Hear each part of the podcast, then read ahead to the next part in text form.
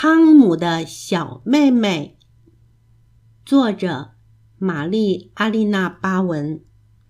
过了圣诞节，过了我的生日和爸爸的生日，又等到新学期开学，妈妈的肚子不停地鼓胀起来，好像里面有个小婴儿。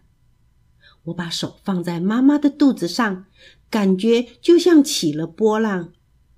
那是婴儿在不停的乱动手脚，可能是他太无聊了吧。今天是爸爸到幼儿园来接我，因为妈妈去医院了。婴儿真的要出生了。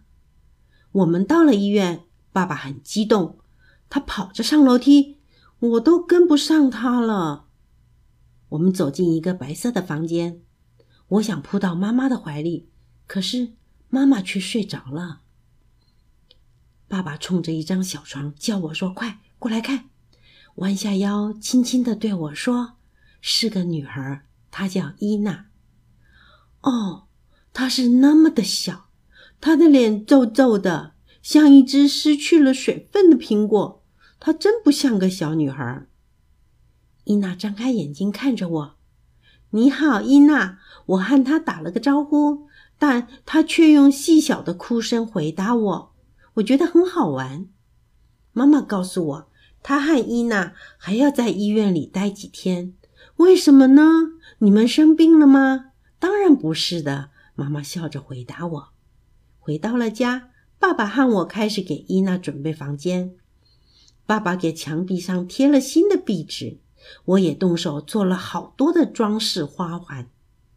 我愿意把我的卡车借给伊娜。就把它放在伊娜的床底下。星期六，妈妈带着伊娜回来了，好多人都来看他们，有的人我从来都没有见过呢。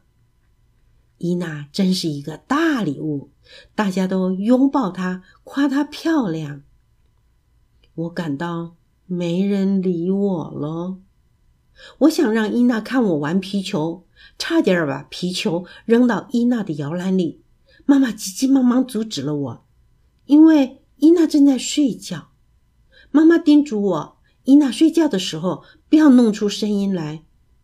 可是她老是在睡觉。夜里，伊娜总是哭，她的哭声把我都吵醒了。妈妈还要不停的哄她，给她喂奶。我问妈妈：“伊娜还要在我们家待多久？”妈妈回答说。伊娜是我的妹妹，她永远和我们在一起。伊娜哭的时候，我给她唱我在幼儿园里学的儿歌，她马上就不哭了。只有我能哄伊娜，这是爸爸说的。大家都说我很棒。下午吃点心的时候，我给伊娜喂奶，她喜欢让我喂她喝奶呢，这是妈妈说的。尽管伊娜经常哭，也不能和我一起玩皮球，可是我还是很喜欢我的小妹妹。我抓着伊娜的小脚丫，咯吱咯吱她，她就会开心的笑起来。